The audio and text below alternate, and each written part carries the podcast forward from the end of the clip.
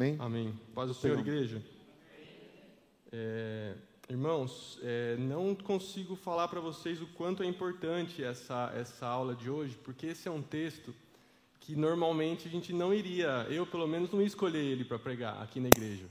E quando a gente ensina a Bíblia assim, é, de forma contínua, não dá para fugir desses textos. Eu queria fugir desse texto. Eu queria, na verdade, quando eu falei para o Ju, eu acho que eu vou fazer Tito mas tem umas partes ali que eu vou ter que estudar muito. E realmente foi assim, irmãos, precisei estudar muito, mas assim, é muito importante você que está aqui, você que está aqui e você que está na live, é, prestar atenção, porque esse é, um, é uma mensagem doutrinária, irmãos. É uma mensagem que vai nos levar a tomar decisões na nossa vida, como igreja, impulsionar a nossa igreja. Então, é, é uma mensagem doutrinária e eu aprendi muitas coisas que eu tinha dúvida de anos estudando essa mensagem. Então peço que você esteja firme comigo, prestando atenção para a gente avançar. Irmão, semana passada a gente viu que é, Paulo nos ensinou a importância da fé e do conhecimento da palavra para que a gente tivesse uma vida santa. E além disso, ele disse que a esperança da vida eterna, de estar com Jesus, era o que nos impulsionava para ter essa vida santa. Então, esse é um resuminho. É, a gente lembrou de que Deus fez a promessa e ele não pode mentir, graças a Deus. E Paulo deseja graça e paz, foram esses os quatro primeiros versículos. E hoje a gente vai estudar, como eu falei, do 5 ao 9. E qual foi a primeira coisa que eu aprendi, irmãos? Eu tinha dúvida. Às vezes o, o Júnior falava assim: vou chamar aqui o presbítero Tel. Aí eu falava: opa, vou lá então. Vou chamar aqui o pastor Tel. Eu falava: opa, e aí, eu sou pastor ou eu sou presbítero? E bispo? E agora, né? Essas nomenclaturas. E eu tinha dúvida, eu falava, nossa, mas e aí, qual que é qual, né? E estudando esse texto, irmãos, a Bíblia, eu aprendi que a Bíblia não faz diferença entre os termos. Então, bispo é igual ao presbítero e é igual ao pastor. Então, se você é, é consagrado ao ministério e alguém chegar e falar, ó, oh, presbítero, é, presbítero, pastor ou bispo, é a mesma coisa. Se a gente for é, ir bem fundo, assim, ser aquela pessoa, né? O que, que vai acontecer? O presbítero, irmãos, é quando enfatiza ancião. Então, se você se considera um ancião, um idoso, você pode ser chamado de presbítero. O pastor enfatiza a função de liderar, pastorear e cuidar do povo. E o bispo enfatiza algo próximo do pastor, só que com uma responsabilidade de supervisão se a gente fosse ser assim certinho. Então, aqui na igreja, se algum pastor tem mais de 60 anos, poderia ser chamado de ancião ou presbítero, denota esse respeito pela idade. Pastor é quem tem menos de 60 e está servindo, e bispo é o júnior, bispo júnior que ele comanda, supervisiona os outros líderes. Então, não tem diferença, mas às vezes algumas pessoas usam dessa forma. E aí você pode pensar, nossa, por que, que a gente vai estudar um texto sobre a liderança. E hoje está toda a igreja aqui, muito importante. Olha o que o Stott nos diz. A importância de uma liderança fiel. Ele diz: Este permanece sendo um tópico de vital importância em todo lugar e em cada geração, pois a saúde da igreja depende grandemente da qualidade, da fidelidade e do ensino dos seus ministros ordenados. Então, irmãos, uma igreja vai ser uma igreja bíblica de Deus santa e saudável se os líderes forem líderes fiéis e é, aqui fala qualidade, fidelidade e o ensino da liderança. Então é muito importante, irmão. Se a liderança da igreja for infiel, a igreja dificilmente vai caminhar. Então é muito importante nós temos líderes santos. E eu já peço que você abra sua Bíblia em Tito 1 e a gente vai ler do 5 ao 9. O texto diz assim, irmãos: Foi por esta causa que eu deixei você em Creta, Paulo falando para Tito, para que pusesse em ordem as coisas, que, as coisas restantes, bem como em cada cidade constituísse presbíteros, conforme prescrevia você. E agora ele vai começar a falar as qualidades do presbítero. Alguém que seja irrepreensível, marido de uma só mulher, que tenha filhos crentes, que não são acusados de devassidão, nem insubordinados.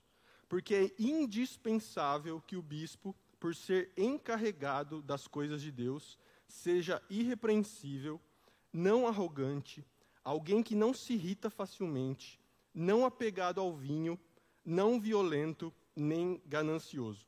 Verso 8. Pelo contrário, o bispo, olha como ele chama de bispo agora, irmãos, como é a mesma coisa. O bispo deve ser hospitaleiro, amigo do bem, sensato, justo, piedoso, deve ter domínio de si. Verso 9: ser apegado à palavra fiel, que está de acordo com a doutrina, para que possa exortar pelo reto ensino e convencer os que contradizem este ensino. Amém. Irmãos, a gente vai quebrar esse texto aqui em versículo por versículo. Paulo começa falando, irmãos, Tito, foi por esta causa que eu deixei você em Creta. Duas responsabilidades: colocar em ordem o que está faltando e constituir presbíteros. Então, irmãos, essas duas responsabilidades de Tito é porque a igreja estava desorganizada, era uma igreja nova que tinha acabado de ser fundada. Então, Paulo estava preocupado, não tinha presbíteros ali, e Paulo fala: Tito, você vai constituir presbíteros ali. Então, tinha várias coisas que estavam desorganizadas e, Paulo, e Tito precisava organizar. E essa palavra, irmãos, colocar em ordem, é um termo médico que era utilizado para quando um membro está torto, você vai lá e você coloca no lugar. Tito tinha que fazer isso com a igreja. E constituir presbíteros, que ele, Paulo queria garantir que existisse uma liderança saudável capaz de ensinar o povo e refutar os falsos mestres. E para isso, irmãos, precisariam ser eleitas pessoas de boa reputação e de vida cristã madura. E isso que eu quero que vocês comecem a pensar comigo, irmãos. Como o Júnior falou, essa mensagem, se você é um membro da igreja, não é para você ficar assim, ah, agora quero ver os presbíteros, vai né, dar tapa na cara deles agora, a palavra vai falar com eles. Irmãos, todos os comentaristas foram unânimes e eu concordei, e eu, e eu pensava nisso. Falei, mas será que é só os presbíteros que tem que ser assim? E não, irmãos. Esse ensino, essas qualificações que a gente leu, elas são praticamente as mesmas de qualquer crente maduro. Então, se você está na igreja há mais de 10 anos, a gente poderia considerar que você é maduro e você já deveria ter essas qualidades que os presbíteros devem ter. Então, não é super-homens, não, são, não é uma lista é, pesada e qualquer crente maduro deveria ter essas habilidades, menos a última, que é a capacidade de ensinar. E olha só, irmãos, qual era a característica de Creta, que eu tinha falado para vocês semana passada? Era um povo difícil, um povo que veio do paganismo. E agora imagina, pastor, Paulo tendo que falar para Tito, escolha boas pessoas no meio desse material ruim que você tem. Paulo poderia falar, eu vou abaixar o nível lá embaixo, porque senão não vou achar líderes. Mas Paulo não faz isso, irmãos. Ele não abaixa o padrão, porque ele pensou assim, poxa, né, não vai ter tanta gente boa, então eu, eu preciso pôr o mínimo, assim, ó. Tem que ser uma pessoa. Paulo tem um, um, um padrão que alguns irmãos comentaristas vão considerar que essa lista é leve. O que, o que você achou dessa lista? É pesada? Paulo está exigindo muito ou Paulo está exigindo pouco? Muitos comentaristas, irmãos, vão achar que ele exigiu pouco, porque essa lista era praticamente idêntica a uma lista de um político grego que fosse ser eleito. O padrão ímpio, pagão, era quase esse. Então o povo fala, Paulo não exigiu muito. Então eu quero que você tenha em mente isso. Se você é pastor, essa mensagem é para você. E se você não é, é o, um crente maduro que você tem que se tornar. A primeira palavra, irmãos, irrepreensível. Tito 1, verso 6. Alguém que seja irrepreensível. O que quer dizer isso, será, irmãos? Alguém sem defeitos? Será alguém perfeito? Não ia sobrar ninguém, né, irmãos? Se fosse isso que quisesse dizer, né? Então, o que, que não quer dizer, irmãos? Irrepreensível. Não quer dizer alguém totalmente sem falhas, defeitos e pecados, pois assim todos seriam desqualificados. O púlpito ia ficar vazio se fosse essa palavra.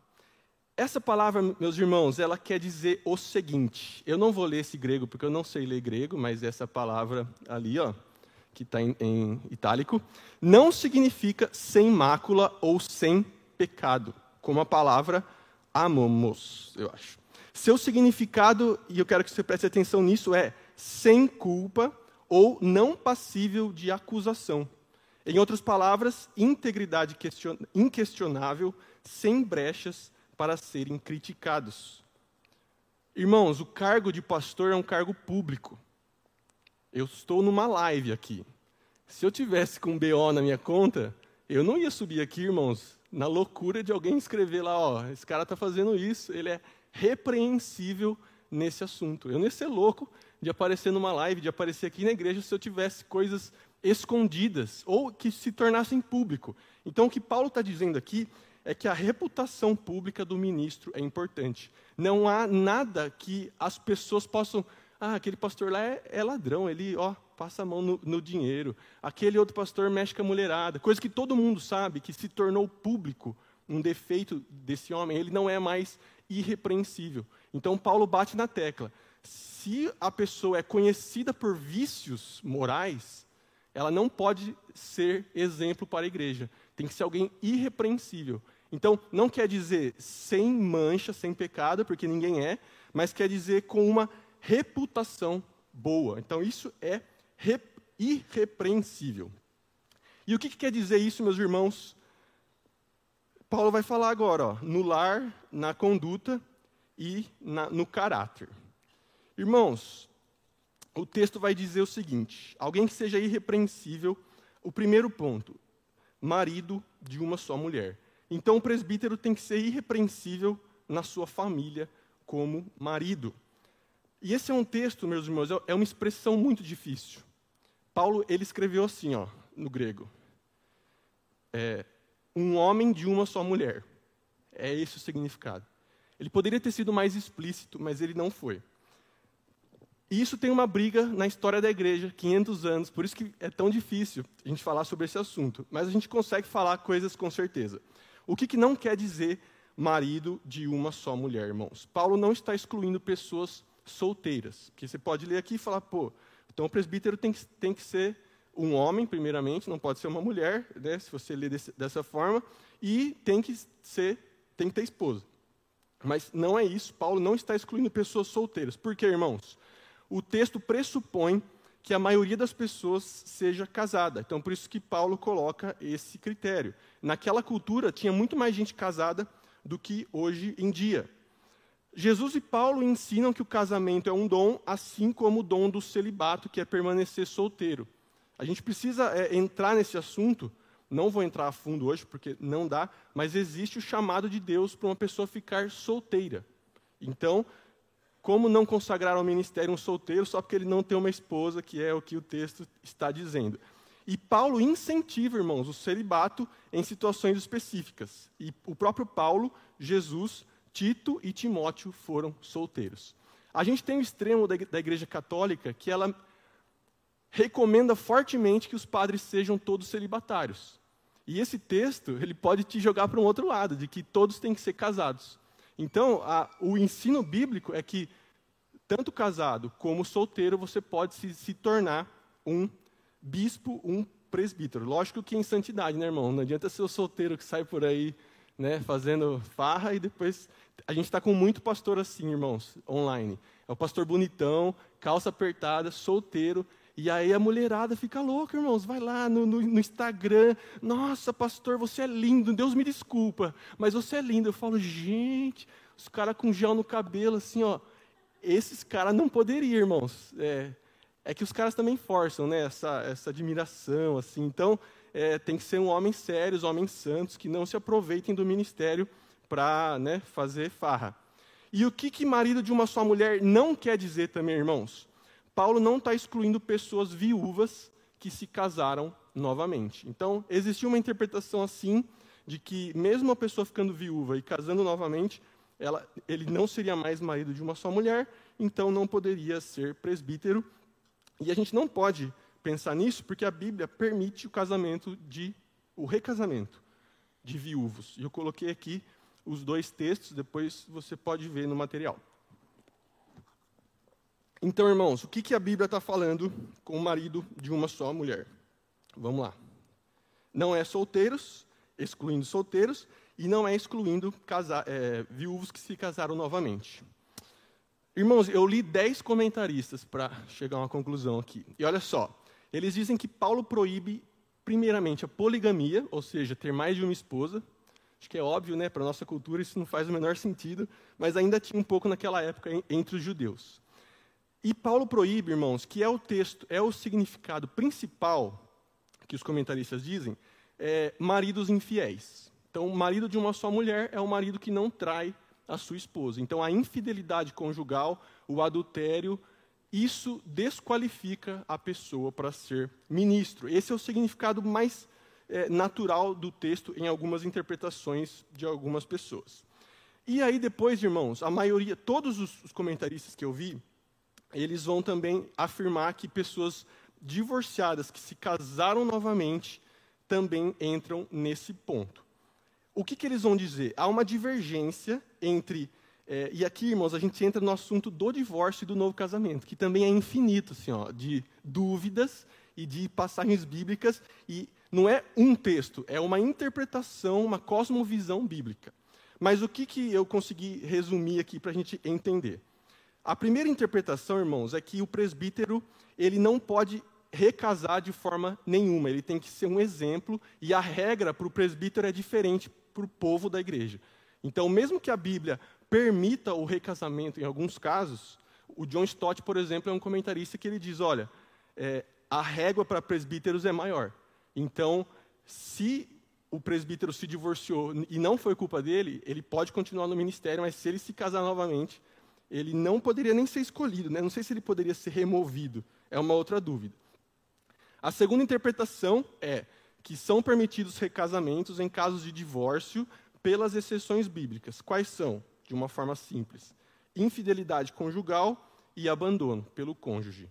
Então, irmãos, a Bíblia ela, ela vai dar a entender que um recasamento está permitido quando o seu cônjuge foi infiel a você, te traiu, você está liberado para casar de novo. Ou se o seu cônjuge te abandonou, e aí você está liberado para casar de novo. É uma posição. É, fechou a conta? Irmãos, isso tem muito debate. Muito, muito, muito debate. E aí um cara joga um texto, o outro joga outro. Mas assim, o que a gente não tem espaço é para um casamento que hoje está acontecendo muito, infelizmente, que desistiu por nada, brigas. Tem, a gente sabe como que é difícil mas o, as pessoas se separam e vão recasando, separa e vai recasando sem motivo. Então, nenhum dos comentaristas diz esse está liberado para ser presbítero. Tá, irmãos? Então, a, a dúvida está nisso. Os, os, divorciados que se casaram novamente, eles, eles não podem de jeito nenhum, ou se o divórcio aconteceu nas condições que Jesus falou e que Paulo falou, será que eles poderiam? E assim, irmãos, eu estou trazendo que, quebrei a cabeça, irmãos, para achar material. Eu estou trazendo que os maiores comentaristas assim do mundo lutaram com esses textos. Mas no fim do, do dia, cada igreja vai decidir. Então, por isso, irmãos, que cada igreja vai ler a palavra, vai decidir o que olhar para consagrar um presbítero. Tem igreja que não, que não olha nada, praticamente nem olha esse texto de forma nenhuma, e aí você vai ter as diferenças de interpretação. Então, o que eu posso dizer para vocês é isso. O que esse texto parece significar é: não podem ser polígamos, não podem ser maridos infiéis e não podem ser pessoas divorciadas que se casaram novamente. Aí abre duas opções possíveis. Não pode recasar em nenhum momento, ou não pode recasar, é, ou pode recasar quando é infidelidade e abandono. Dá um bug na cabeça, né, irmãos? Muita informação. Mas por isso que eu falei, é, é doutrina, irmãos. Então, quando os pastores sentarem e ver um candidato, é isso que eles vão estar conversando. É isso que eles vão estar meditando, o que Paulo quis dizer, o que o texto diz. É isso que a gente precisa entender. Então, irmãos, não fique bravo se, se ah, aquela igreja é, é moralista, ela não aceita divorciados que se casaram novamente. Ai, como eles são moralistas. Irmãos, eles estão fundamentados no entendimento. E se você também fala, ah, aquela igreja aceita divorciados, como eles são impuros, também há base para aceitarem de certa forma, como eu disse aqui. Né? Então, irmãos, a gente precisa é, focar nisso.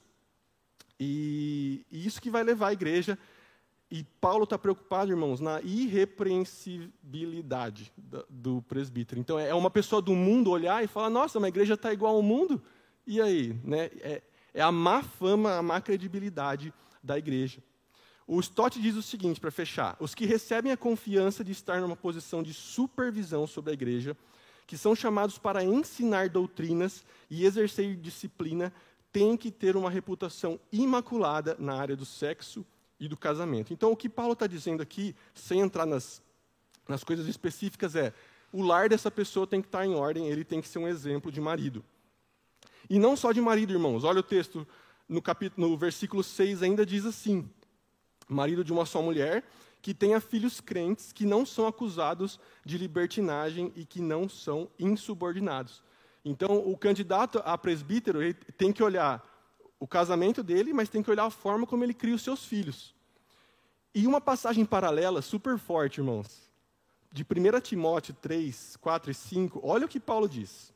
Ele deve governar bem sua própria família, tendo os filhos sujeitos a ele, com toda dignidade. Pois se alguém não sabe governar sua própria família, como poderá cuidar da igreja de Deus?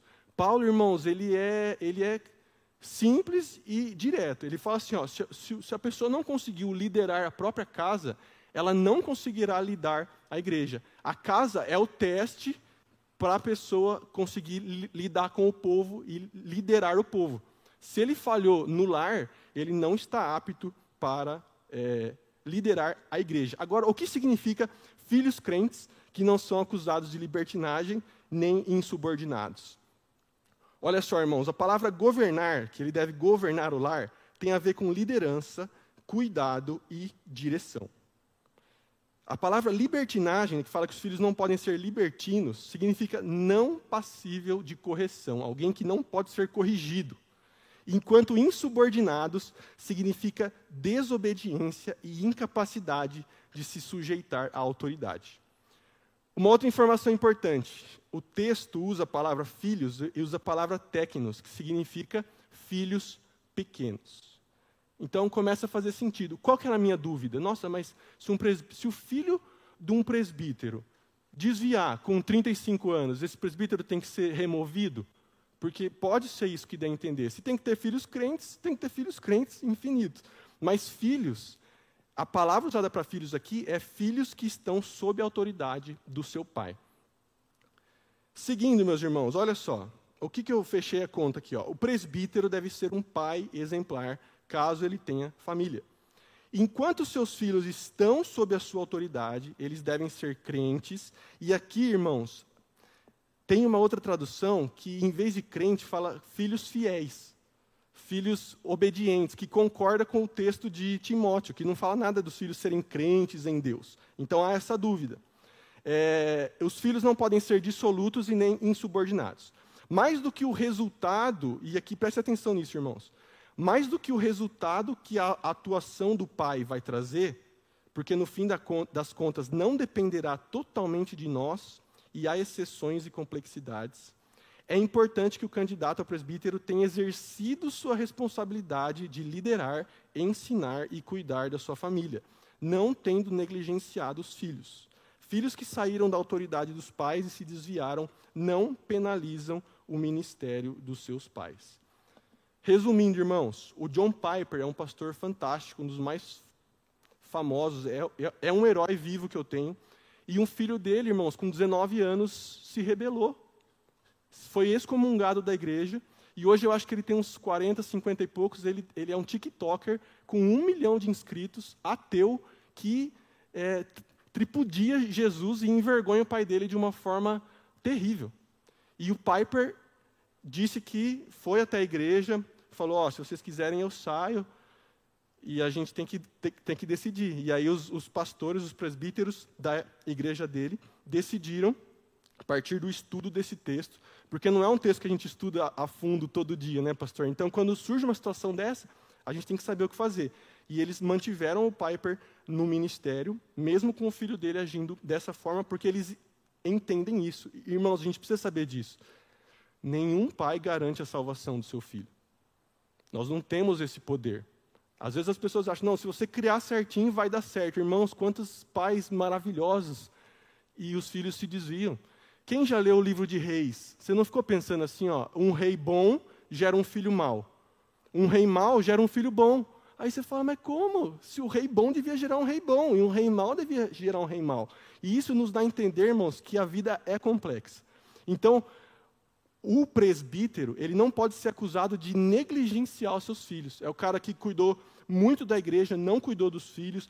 É, é, é, a pessoa que, que não se importa com os filhos, que o filho é insubordinado, o filho é dissoluto. Então, o filho pequeno, sobre a sua liderança, é muito difícil, irmãos, você ter um filho de, de com, que more com você, que seja pequeno, que esteja sob a tua autoridade e fale, eu não creio em Jesus e eu vou sair por aí fazendo o que eu quero.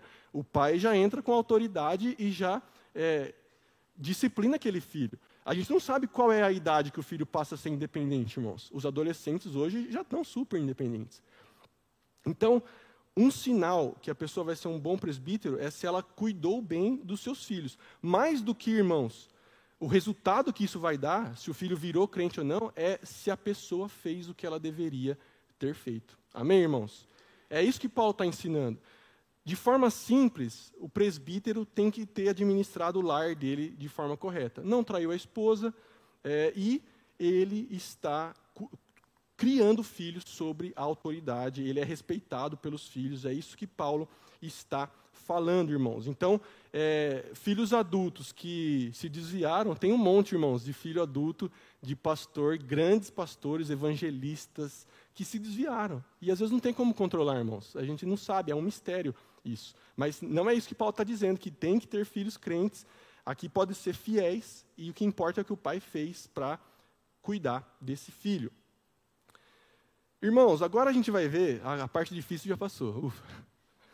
A gente vai ver agora, irmãos, o que, que o presbítero não deve ser. Paulo vai falar de cinco defeitos que não pode ter na vida do presbítero. O primeiro, ó, do versículo 7, diz o seguinte: Porque é indispensável que o bispo, por ser encarregado das coisas de Deus, seja irrepreensível. Qual é o primeiro? Não arrogante. O primeiro vício, o primeiro defeito que tem que ser eliminado da vida do presbítero é a arrogância. Quais são os outros significados? Não orgulhoso, não obstinado e não soberbo. A palavra significa satisfazer a si mesmo alguém que é egocêntrico. Então, irmãos, o líder, ele não pode ser orgulhoso, arrogante, é o famoso o cara que é metidão, o cara que se acha, o cara que é soberbo. E por quê, irmãos? A posição de liderança, ela traz prestígio e poder. O, o Joel falou aqui semana passada, né, é, domingo, falou, ó, eu estou aqui, mas eu estou orando para eu não ficar me achando bom. E é exatamente por isso que o, que o, que o Júnior consagrou Joel, porque sabe que o Joel vai conseguir estar aqui controlando essa tentação do orgulho. Porque vários pastores, irmãos, caem por esse buraco. Então é essencial que o presbítero saiba aceitar críticas, conselhos e ter uma correta visão sobre si mesmo, não cedendo ao orgulho e ao autoritarismo. Porque alguém vem te falar, nossa, você é uma bênção, como você prega bem, como você toca bem, e aí o diabo fica só assim, fala mais, fala mais. Não que não possa falar isso, tá, irmãos, mas as pessoas, as pessoas têm que ser maduras para ouvir. Tem pessoa que não é madura para ouvir. E Paulo, lá em Timóteo, Paulo, Paulo vai falar, não consagrem pessoas jovens na fé, os neófitos. E Paulo qualifica, porque eles vão se ensoberbecer e vão cair na condenação do diabo. Então jamais podemos, a pessoa chegou na igreja agora, ela tem o dom, ela é comunicativa, está um ano aqui na igreja, você não vai consagrar, irmãos. Por mais que ela pregue bem, que ela fale, se comunique, demonstre conhecimento, precisa ter um tempo que o caráter é provado, que a pessoa apanha da vida, para o caráter dela ser jogado lá no chão, o ego dela ser amassado, para que ela possa resistir às tentações de estar na liderança, irmãos. Você precisa ter apanhado muito para você estar tá aqui é, de forma santa, não cedendo ao orgulho. Por isso que é recomendável que pessoas mais velhas sejam consagradas. Hoje, muitos jovens, eu fui consagrado com 29, eu acho, ou 30, não sei. Mas tem pastor que sai do seminário com 24, né, Ju? 25. Então, assim, irmãos, Existem jovens maduros, e o que tem que ser olhado é isso, é a maturidade. O Spurgeon virou pastor com 19 anos da maior igreja de Londres, irmãos. Mas o cara era um monstrinho, né? ele era muito fora da curva, mas ele conseguiu. A, a mulherada dava em cima dele, irmãos, terrivelmente, e ele conseguiu é, ser um homem santo, porque era um homem de Deus. Então, a primeira coisa que a gente tem que fugir é a arrogância. Eu sou tal, eu me acho, eu, sou um cara soberbo, eu posso tudo, não ouço conselhos. A, é, pastores autoritários, que mandou, está mandado, não há possibilidades de conversas. Claro que tem que ter a liderança, tem que ter um pastor líder, mas o autoritarismo caminha é, junto com esse poder que o pastorado dá. Então não pode ser arrogante e nem orgulhoso. O texto vai continuar.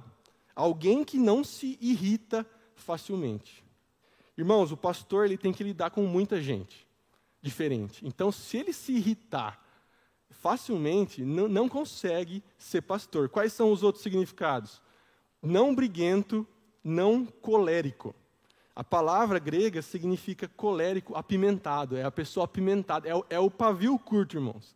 Se você fala, eu sou pavio curto, falou, levou, eu não suporto, eu me irrito muito facilmente, pastorado não é para você. Porque, irmãos, pastor ouve cada coisa que você tem que engolir assim e você tem que contar até 326 e você tem que falar assim, ó, eu sou pastor, essa pessoa é ovelha, portanto a responsabilidade de não se descontrolar é minha e não é dela.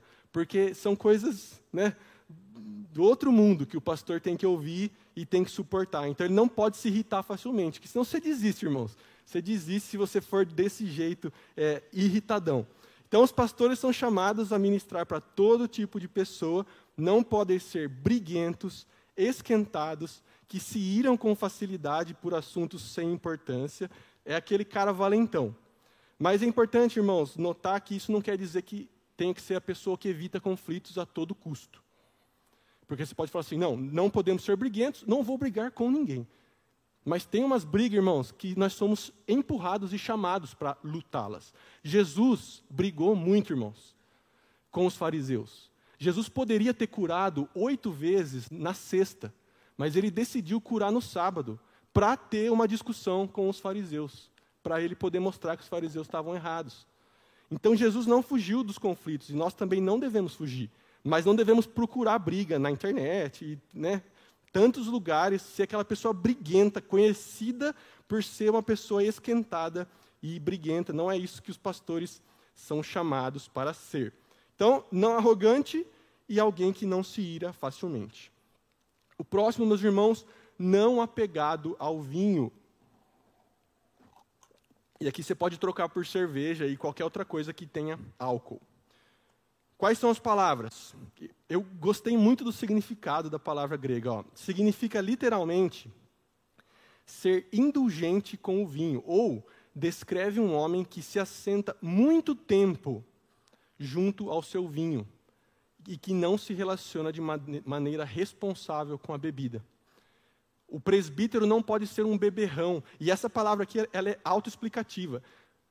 O seu, você não pode perder o seu tempo bebendo. Se você fica muito tempo bebendo, você não foi chamado para o ministério. E Paulo vai falar bastante que o vinho era um problema naquela época e hoje também é, né, irmãos? É um problema sério. Então, olha só. Os pastores são chamados à temperança e à moderação quando o assunto é bebida alcoólica.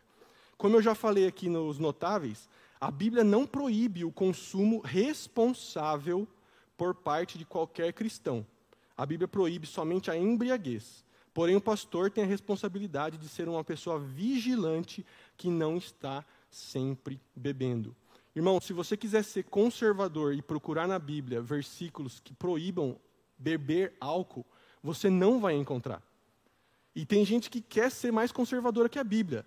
Eu, como ministro, eu gostaria até de falar, ó, não pode beber, é proibido. Mas a Bíblia, irmãos, ela considera que todos nós somos maduros e responsáveis.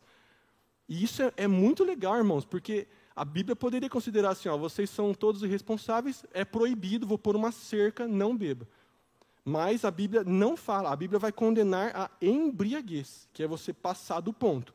Então, os pastores e os membros são chamados à temperança e à moderação quando o assunto é bebida alcoólica. É o que?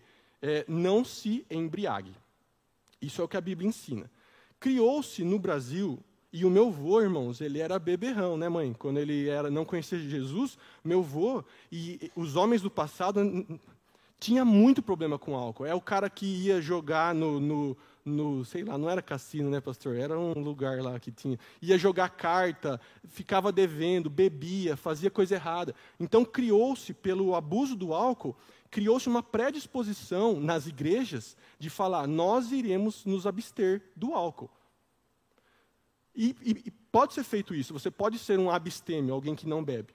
Só que isso foi, foi se criando uma cultura em volta disso que se descolou da Bíblia. Então, é pecado em todas as, as, as ocasiões. A pessoa está numa festa, ela, ou ela vai comer uma pizza, o pastor está lá na pizzaria, comendo uma pizza com a esposa e tem uma garrafa de vinho. Aí vai o membro lá e fala: peguei, beberrão, não dado ao vinho, já peguei, vou tirar uma foto. É, os irmãos viram, tem um monte de youtuber crente que o cara fala como que o pastor vai comprar cerveja no supermercado, né? Ele vai escondido, ele põe debaixo do braço assim para não mostrar. Então, irmãos, é, é um assunto relativamente fácil. A Bíblia não proíbe. A Bíblia fala: seja responsável, não se embriague. E o pastor ainda mais, não perca tempo bebendo álcool e é, não ficando vigilante. Mas Paulo vai dizer, irmãos, eu acho que vale a pena a gente enfocar nisso, vai dar tempo. É, a Bíblia, ela, Paulo vai falar: se eu for beber vinho e um irmão fraco vai se escandalizar, eu não vou fazer isso. Ou seja, se tem algum irmão que é fraco na fé e ele vai me ver bebendo e vai se escandalizar, eu não vou fazer isso. Então eu bebo na minha casa, sozinho, eu bebo de maneira não pública. Só que o que, que Paulo ensina, irmãos, de forma clara? Pessoa, se você acha que beber álcool é um problema, você já é classificado como um crente fraco.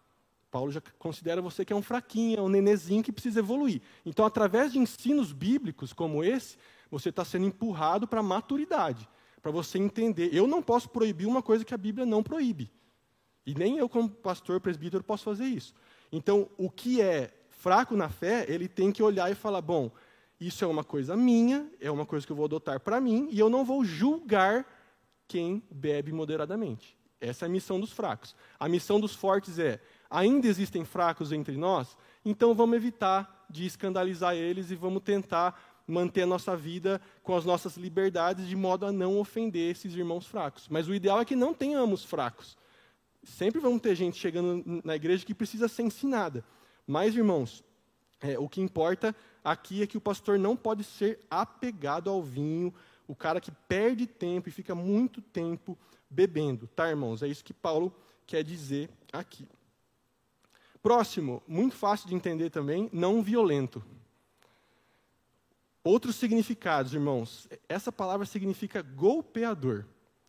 Olha só, cargos de liderança envolvem autoridade, porém o nosso modelo de liderança é Jesus, que liderou através do exemplo e não pela força, pelo serviço humilde e não por autoimposição.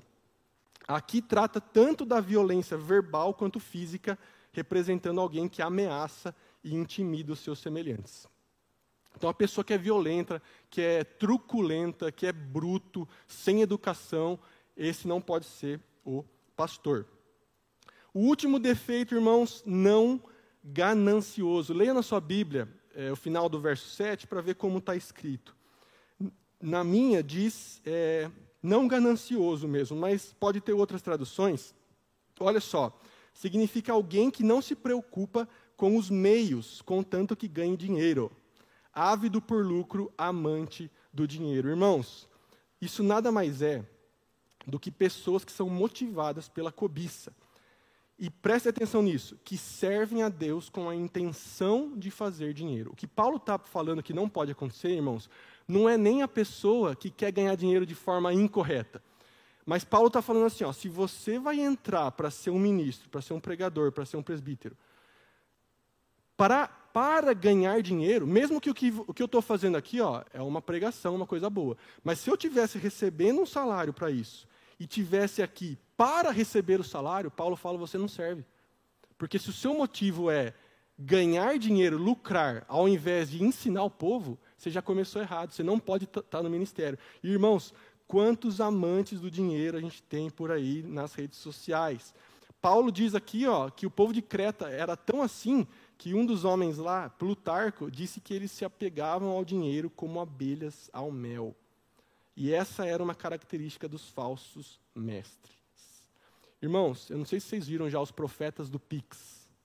Vocês já viram isso daí no Instagram? É uns caras que ficam falando em línguas lá. Aí é uma live, né? Daí você entra lá, você põe seu nome. Aí ele cita o seu nome e já manda o Pix para você fazer o Pix para ele. Porque uma oração é um Pix que tem que cair. Então, irmãos, a, a, nossa geração, os falsos mestres continuam mesmos, amantes do dinheiro. Eu estou no ministério para ganhar dinheiro, eu abro igreja para ganhar dinheiro, eu faço pregação para ganhar dinheiro, o meu objetivo é ganhar dinheiro. E, irmãos, a turma dá. Então, assim, Paul Washer diz uma coisa que eu concordo 100%. Os falsos mestres são o castigo de Deus sobre os falsos crentes.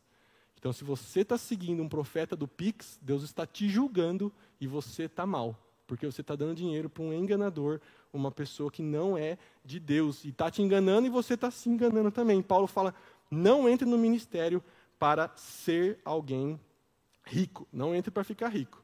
E graças a Deus, né, pastor, que na história da nossa igreja, a gente, os fundadores, irmãos, são assim, sem palavras, são homens que ficaram pobres para virar pastor, na verdade. Deram dinheiro para virar pastor, para construir essas paredes que vocês estão aqui, ó, é renda de pastor, é serviço braçal de, de pastor pedreiro que deu aqui para vocês estarem aqui hoje. Então, os nossos pastores são exemplos de homens que, em vez de falar assim, ó, eu vou entrar para ganhar, fala, eu vou entrar para perder, mas eu vou entrar porque isso é mais importante. Então, glória a Deus, irmãos, por esses homens. Eu fico super feliz. Vamos aplaudir? Glória a Deus. Glória. Glórias. Não podemos nos esquecer dos fundadores, irmãos. São homens de Deus mesmo, que são exemplos para nós em todas as áreas, mas nessa do dinheiro principalmente. Homens que né, é, cortavam cana, né, pastor? Pegavam café, aí ia ser pedreiro de noite, ia construir. Irmãos, uma história linda a história da nossa igreja. Agora, irmãos, depois de falar sobre os defeitos, Paulo vai falar sobre sete qualidades, e a gente vai passar por elas aqui. A primeira é, pelo contrário, o bispo deve ser hospitaleiro. E o termo significa amigo de pessoas estrangeiras. Irmãos, Paulo escreveu essa carta num tempo em que as pousadas não eram hotel que nem tem hoje. Então elas eram sujas, caras, perigosas e imorais. Então, quando viesse um ministro, um viajante para aquela cidade que o pastor estava, era esperado que o pastor acolhesse aquela pessoa na sua casa para proteger aquela pessoa. Então, a hospitalidade era marca registrada dos cristãos e até dos pagãos. Hospitalidade denota ter o coração, o bolso e a casa aberta, não apenas para irmãos, mas para estrangeiros. Irmãos, é difícil ser hospitaleiro hoje em dia. Vocês concordam comigo? Eu vi um debate no Facebook uma vez que estava assim: não existem mais pastores como antigamente. Aí estava falando assim: os pastores de antigamente visitam e os de hoje não visitam. E aí as pessoas mais velhas comentavam: é verdade, os pastores de hoje não visitam, a gente quer visita, eles não vão. E os jovens comentavam assim: graças a Deus que o pastor não me visita, porque eu não quero ser visitado. Então, irmãos, a gente está passando por uma crise, e pense você se você é de um lado ou de outro. A gente está vivendo uma crise de individualidade. Se a gente chama um cantor para vir cantar aqui, provavelmente ele não vai querer ficar na casa de nenhum irmão. Ele vai querer ficar num hotel, tranquilo. Então, essa questão da hospitalidade, ela mudou na nossa geração, porque é muito difícil alguém querer ser visitado e você quer ser hospitaleiro, fala, ô Baruque, fica na minha casa aqui. Ele falou, irmão, não dá para você pegar um hotel para mim? Porque também eles já passaram cada coisa. Tem pastor que foi mordido por cachorro, irmãos de, de membro que falou, fica na minha casa, aí o cara te, tentou ir no banheiro, o cachorro pegou o cara, porque era fora da casa. Então, assim, irmãos, a gente precisa entender como ser hospitaleiro hoje. De repente é marcar para se encontrar num café, comer um lanche, não vai ser na casa da pessoa, mas a gente precisa conseguir aplicar, porque se os pastores forem querer ficar visitando, muitos jovens vão falar: "Eu, pastor, vamos, vamos jogar bola? É melhor, a gente joga bola junto, ou a gente vai num café tomar um café". Então, isso é uma coisa que mudou muito a cultura. E hoje a gente tem que tentar aplicar como ser hospitaleiro na nossa vida com os nossos irmãos. Depois, irmãos, ser amigo do bem. O termo significa amante do bem, das coisas boas e das pessoas boas. Então, o presbítero deve ser o homem que pratica o bem e dá apoio para toda boa causa. É, uma pessoa do bem, gente boa, sangue bom. Esse tem que ser o presbítero, alguém do bem, alguém que gosta de coisas boas, que facilita as coisas boas acontecerem. E essa, meus irmãos, eu acho que é a principal: sensatez sensatez. Como que a gente define sensatez? É, é a pessoa que está sóbria, ela não está bêbada, ela está sóbria, tendo capacidade de julgar as situações com sobriedade, sensibilidade, e guardem isso aqui, irmãos, equilíbrio. Vivendo um estilo de vida disciplinado, tendo domínio completo sobre suas paixões e desejos.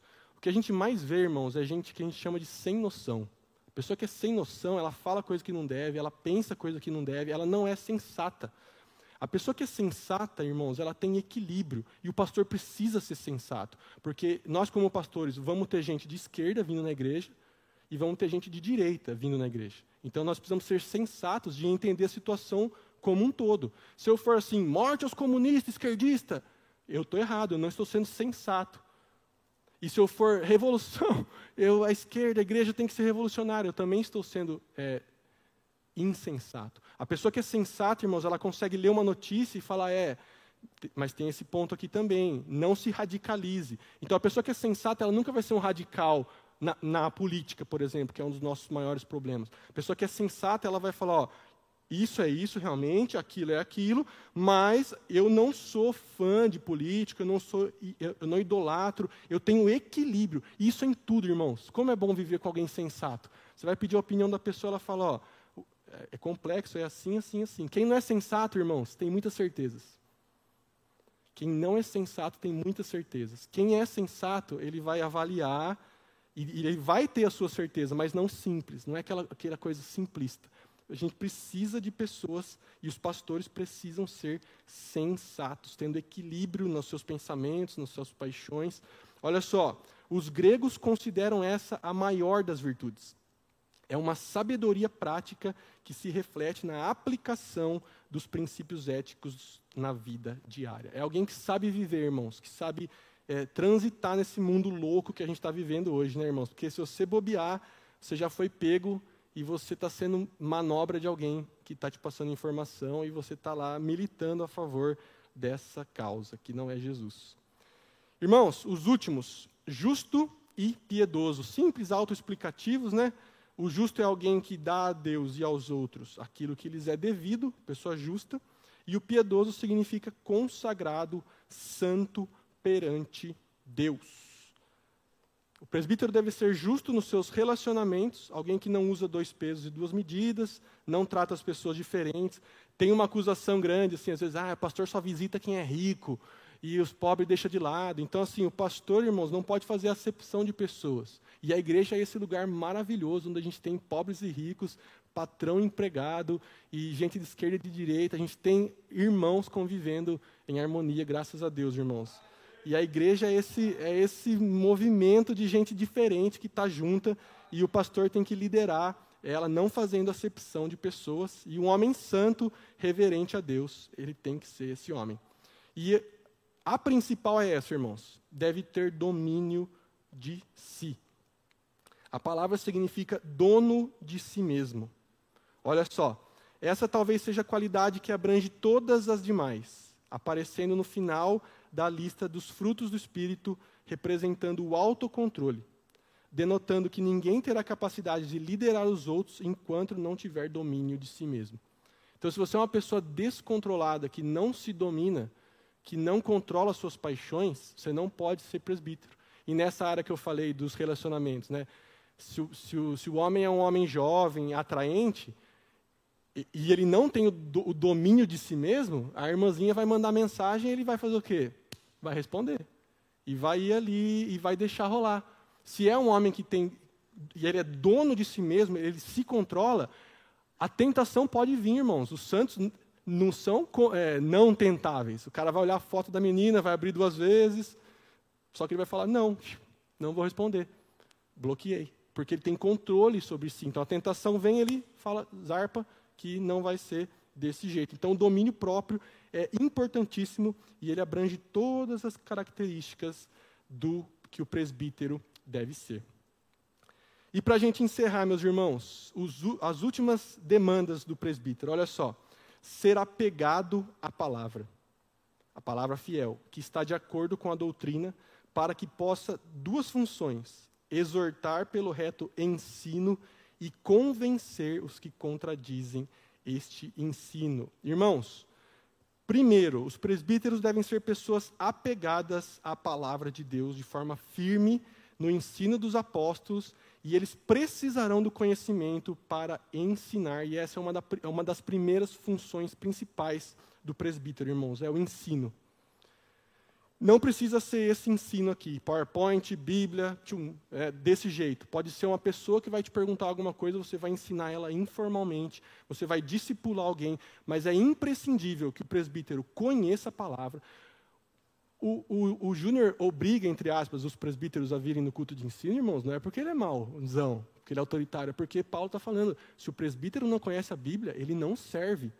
Não serve, irmãos, porque o que, que ele vai transmitir para os outros? Ah, eu acho que é assim, irmãos, cristão não acha, né? a gente não tem opinião. Nossa opinião é, qual a referência bíblica para o que você acha? Ah, é Tito 3? Então vamos ver o que o texto quer dizer. O presbítero tem que ser, e Paulo usa, irmãos, afadigar-se na palavra. Paulo fala, o presbítero tem que ser o cara que, que fica lá de noite, assim, ó, lendo, afadigando, cansando de ler, irmãos. E não é gostoso ler, eu já falei isso para muita gente, eu não gosto de ler, irmãos, mas precisa.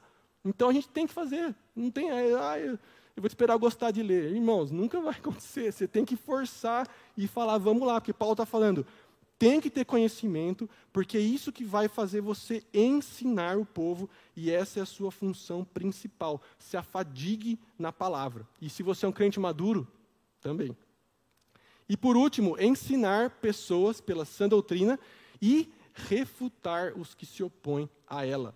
Refutar não apenas é contradizer os oponentes, mas vencê-los pela argumentação. Nenhum desses ministérios será possível se o pastor não se dedicar ao conhecimento da palavra de Deus. E eu trouxe aqui um cara que quase não sabe nada de teologia, para falar para a gente. Essa é uma citação muito famosa dele, irmãos. Calvino. Ele diz assim, ó: O pastor precisa ter duas vozes, uma para juntar as ovelhas e a outra para afastar os lobos e os ladrões. As escrituras lhe dão o um meio de fazer essas duas coisas. E aquele que dela recebeu o um ensino, como vocês estão recebendo hoje, um ensino sadio, terá condições tanto de instruir aqueles que são ensináveis, como de refutar os inimigos da verdade. Paulo observa essas duas formas de usar as escrituras, quando diz que tinha que exortar e convencer os contraditores. Então, os presbíteros devem ensinar as pessoas que são ensináveis, que querem aprender, e refutar aqueles que estão contra esse ensino. Então, quantas vezes, irmãos, eu, como líder de adolescente, eu tive que refutar feminismo, tive que refutar todas essas modinhas que, que chega para eles. Eu, eu, precisava estar e preciso estar preparado para quando um jovem vem e fala: Não, eu vou virar comunista, eu vou virar socialista, porque a esquerda ajuda os pobres, porque a Bíblia é machista. Aí eu ia lá, senta aqui, filho, vamos conversar. E aí eu refutava por argumentos o que aquela pessoa estava perdida nos pensamentos. Essa é uma missão, irmãos, refutar o erro, seja ele doutrinário, com heresias dentro da igreja, ou com ideologias do mundo. A gente precisa estar tá firme contra essas ideias que vêm contra o nosso povo. Então, é a figura do pastor, irmãos, que está passando a mão na cabeça da ovelha, mas está com o cajado dando cajadada aqui, ó, nos, nos lobos e nos falsos mestres. Chegamos ao fim, irmãos que, que o texto diz, então, resumidamente? Como a função do presbítero é pública, ele não pode ter nada nos, não pode ter nada do que o acusem publicamente. Sua conduta deve ser irrepreensível onde? No lar, o seu caráter e na sua conduta, demonstrando domínio próprio. Ele deve se apegar com firmeza e se afadigar na palavra, para poder tanto ensinar o rebanho quanto refutar as heresias. Amém, irmãos? É uma missão nobre que nós somos chamados, mas lembre-se, presbítero deve ser assim, mas o crente maduro também. Você pode não ter o dom de ensinar. Tem gente, irmãos, que é muito de Deus. Só que se a gente chamar aqui, a pessoa vai travar, vai, não vai conseguir falar, porque ela não tem o dom. E tudo bem, irmãos, não precisam ser pastores desse tipo todos. Mas a gente vai ver nas próximas semanas, se você é uma mulher idosa, Paulo espera que você aconselhe as mulheres mais jovens. E, e para isso tem que ter o quê? Tem que ter todas essas características que Paulo falou aqui. Então não é ser pastor aqui da frente, é ser pastor na vida, é ensinar, discipular as pessoas. Amém? Semana que vem, irmãos, aí a gente vai falar só sobre os falsos mestres. Aí a gente vai ter uma, uma, um, um retrato, irmãos, para a gente ficar ligeiro, para que ninguém aqui caia na lábia desses falsos profetas que nos enganam e pervertem a nossa fé. Amém? Vamos ficar em pé, irmãos, e fazer uma oração para Deus nos ajudar. Senhor Deus, nós te agradecemos pela tua palavra, Senhor, e porque nós conseguimos hoje aqui, Senhor, é, pensar sobre ela e nós queremos te obedecer, Pai. Ajuda cada um aqui, cada presbítero, Senhor, cada pessoa que foi ordenada ao ministério, Senhor. Ajuda-nos, ó Pai, a não termos esses defeitos que diz aqui, a termos todas essas qualidades, Senhor, e nós sermos apegados à palavra, nos afadigarmos no conhecimento do Senhor, para que a gente possa ensinar o povo a te amar, Senhor, a ensinar o povo a te conhecer, a quem é o Senhor. Abençoa cada ministro desse, desse lugar, ó Pai. Abençoa cada congregação, ó Pai. E nós oramos para que o Senhor levante pessoas assim, ó Pai, em todos os lugares. Que o Senhor levante, Pai, que haja jovens ouvindo essa palavra, Senhor, e já dizendo: Eu quero ser um desses, eu quero ser um, um destacado desse, eu quero ser alguém irrepreensível. Levanta, Senhor, chama, Pai, aqueles que o Senhor escolheu para o ministério e tem misericórdia do nosso país, ó Pai. Que situação da nossa igreja, Senhor. Quantos pastores, falsos pastores, falsos mestres, obreiros reprovados, Senhor, abusando do teu rebanho. Tenha misericórdia, Pai. Coloca temor, Pai, que essas pessoas iam tremer de medo do Senhor no seu trono, Pai, no dia que o Senhor vai julgá-los, ó Pai. Que eles possam, Senhor, largar os seus maus caminhos, se retirar do púlpito, Senhor, porque o Senhor chama obreiros santos, homens, Senhor, para a tua obra, que reflitam a tua glória, Senhor, que não envergonhem o teu evangelho, Pai.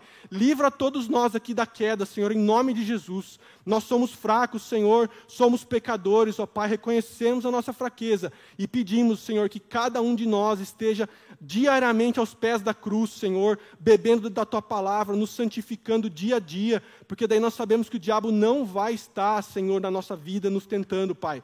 Fortalece cada um, que o Brasil seja, Senhor, um lugar de pastores aprovados, pastores santos que glorificam o teu nome e que o Senhor traga um avivamento para as igrejas do nosso país, em nome de Jesus. Amém. Amém, irmãos.